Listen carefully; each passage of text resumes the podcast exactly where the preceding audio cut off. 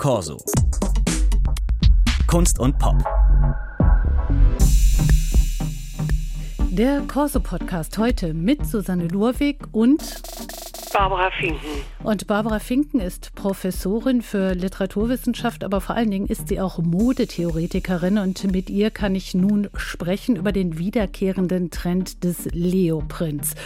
Jackie Kennedy, die hat ja einst sogar noch einen Mantel aus echtem Leopardenfell getragen.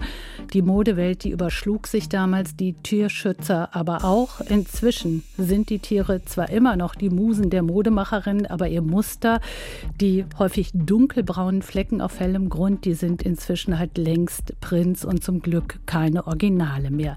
In diesem Jahr erlebt das Leopardenmuster mal wieder, muss man wohl sagen, eine Renaissance. Frau Finken, wir schmücken uns mit Tiermustern. Das ist ja eigentlich extrem archaisch. Was steckt dahinter? Ist das auch so eine Art Machtdemonstration von Frauen? Ja, also es ist extrem archaisch, wie Sie sagen, und eben das haben die Menschen eigentlich schon 5000 oder 3000, 4400, 4000 vor Christus getan.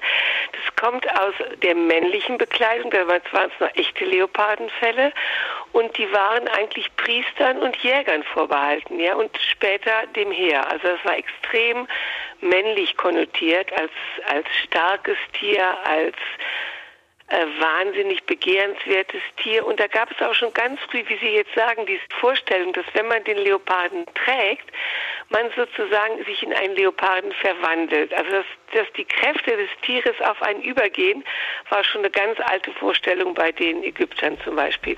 Und Frauen, die das eigentlich nicht trugen, gibt es auch auf, auf manchen Fresken, die in so irrsinnig raffiniert, Prinzessinnen in so irrsinnig raffinierten Leopardenkleidern. Also man kann sagen, das Leopardenfell war schon immer ein Zeichen von Macht, Autorität, Kraft, Stärke, Würde ursprünglich den Männern vorbehalten, aber auch immer schon von Frauen angeeignet.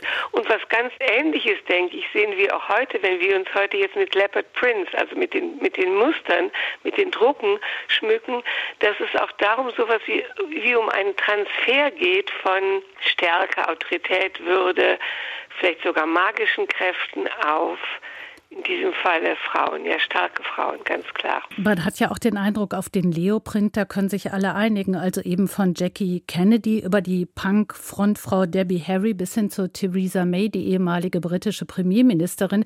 Die hat angeblich Leopardenfellschuhe, also Leopardenfell-Musterschuhe ja. getragen, als sie mal im Parlament besonders heftig über den Brexit diskutieren wollte, sollte.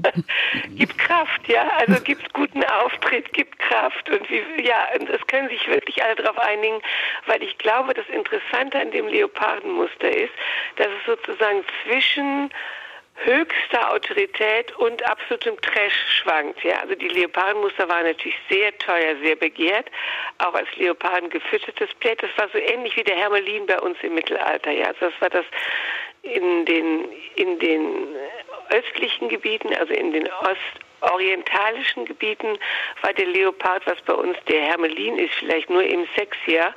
Und äh, dieses Allerhöchste gemischt mit dem nachgemachten, ganz billigen, trashigen. Ich glaube, genau das macht sozusagen die Faszination dieses Musters aus. Und sie ist auch immer schon imitiert worden. Also es gab schon, oder was heißt imitiert, ist immer schon in Kunstformen umgewandelt worden. Ja, es gab schon in den Gräbern der Ägypten echte Pantherfälle, also echte Leopardenfälle und gleichzeitig stilisierte Darstellung von dem Leopardenfell, die heute bis Cartier geht. Also das ist irgendwie, das Tier hat Geschichte mhm. und hat, äh, hat Transferpower Power sozusagen. Ja, ja aber Sie haben es ja gerade schon angesprochen, das Tier hat auch ein bisschen was Trashiges, zumindest diese Prince. Also zu, äh, ich erinnere mich an eine schrecklich nette Familie, äh, El Bundy, der Schuhverkäufer Peggy Bundy, die hat auch wahnsinnig gerne so äh, Leopardenmuster getragen.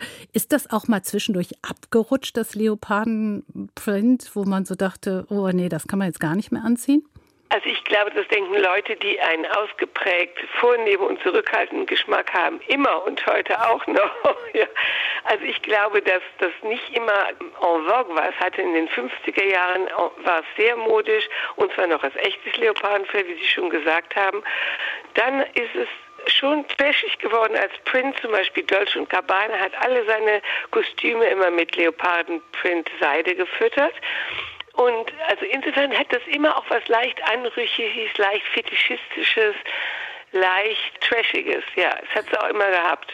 Aber beispielsweise Christian Dior heißt es ja, der soll einer der ersten gewesen sein, der Leoprinz auf die Kleider, Hosen, Röcke, Mäntel, Taschen, Hüte und sonst wie gedruckt hat.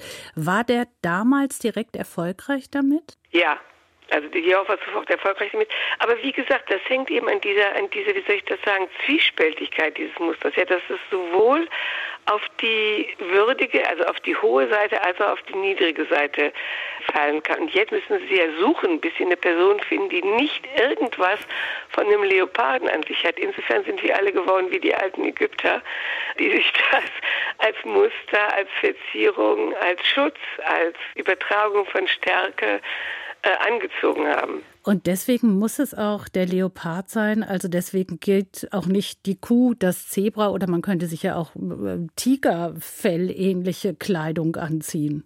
Also die Kuh und das Zebra gehen nicht, weil das sind einfach nicht diese ja, das sind einfach keine Jagdtiere, ja, also es sind und die Jagd auf den Leoparden war auch bei den Ägyptern schon ein königliches Attribut, ja, also es war sozusagen die Pflicht des Landesvaters, diese Leoparden zu jagen und dann diese Tiere zu tragen. Große Dragoneregimente, im, die Engländer im 19. Jahrhundert kamen alle mit Schabracken aus Leopardenfell und so weiter.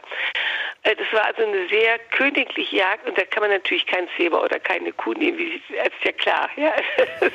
ja, das passt äh, nicht. Aber Sie haben natürlich recht, der Tiger wäre im Prinzip eine Alternative. Ja, also der Tiger ist von der Musterung her auch super attraktiv, ist super und ich würde auch sagen, es gibt eine gewisse Konkurrenz zwischen Tiger und Leopard. Aber ich glaube, der Leopard ist, wissen Sie, das war das Fell des Bacchus, das war das Fell Gautier hat wahnsinnig viele Leopardenkollektionen gemacht.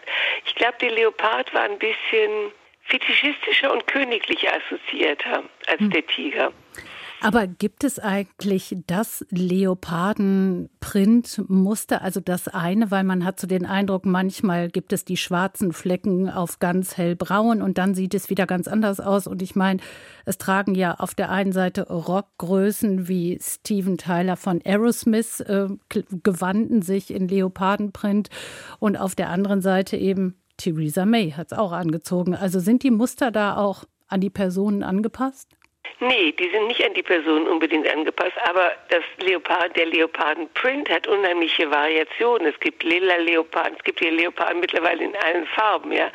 Rosa, n'importe quoi. Es gibt wahrscheinlich auch einen Barbie-Rosa-Print, ja. Und natürlich gibt es, ist das völlig verfremdet. Das ist sozusagen der postmoderne Effekt oder der, ja, der postmoderne Effekt, dass man das, was mal diese Kraft ähm, weitergeben sollte, dass man das jetzt eben als ja als Witz ja, in allen möglichen Farben, in allen möglichen Kombinationen äh, neu erfunden hat. Und das ist, glaube ich, das Modische jetzt daran. Das ist ja auch eine gewisse Entstellung, Verfremdung, Deplatzierung, eine, eine Umbesetzung, ja, also eine Umbesetzung von was ganz Kostbarem zu etwas, was eigentlich nichts mehr kostet, ja. War der eigentlich wirklich mal richtig weg, der äh, Leoprint, wenn wir jetzt gerade von der Renaissance reden? Gefühlt ist er doch immer da, oder? Gefühlt ist er immer da. Sie haben schon recht, aber ich würde sagen, es gab schon Hochzeiten. Ja, also es gab Hochzeiten für Europa sicherlich das 19. Jahrhundert. Insofern ist der für uns sicherlich orientalistisch besetzt und hat auch was mit der Kolonisierung und den Imperien zu tun. Der hat diese wahnsinnige Mode wieder erreicht. Wenn Sie sich Bilder von Delacroix angucken, haben die Reiter immer, also die Kavallerie hat immer Leopardendecken. Die englischen äh, Offiziere hatten den, aus, mitgebracht aus Indien immer diese Leopardendecken. Also das 19. Jahrhundert ist schon eine Hochzeit und gleichzeitig kommt es zu dieser orientalischen Renaissance. Das heißt, die Bacchuskulte wurden wiederentdeckt, die Kulte der großen Mutter wurden wiederentdeckt. Die Anat-Kulte und zum Beispiel die ägyptische Anat kommt im Zeichen des Leoparden. Bacchus kommt im Zeichen des Leoparden, sodass mit der Wiederentdeckung der orientalischen Kulte das 19. Jahrhundert ganz klar als ein Jahrhundert des, der Leoparden, des Leoparden-Superhits gelten kann, ja. Und warum gerade jetzt wieder? Warum finden wir aktuell Leoprinz so toll? Was sagt das über unsere Zeit? Also ich glaube, es gibt auf der einen Seite kann man sagen, es gibt nichts Neues unter der Sonne. äh, genau wie wir das uns anziehen, haben das eben schon die Leute im 19. Jahrhundert, die Leute in den 50s, die Leute in Ägypten angezogen. Ich würde aber sagen, es gibt trotzdem auch noch etwas Neues, nämlich anscheinend fühlen wir uns in einer Welt, in der wir dieser Kraft bedürfen und in der wir dieses, dieses Bedürfnis gleichzeitig ironisieren. Ja, also wenn man sich einen Print anzieht, zieht man sich natürlich keinen echten Pelz an. Das heißt, es gibt nicht diese Furcht des Transfers der Kräfte des Tieres auf uns durch das echte Fell. Ja?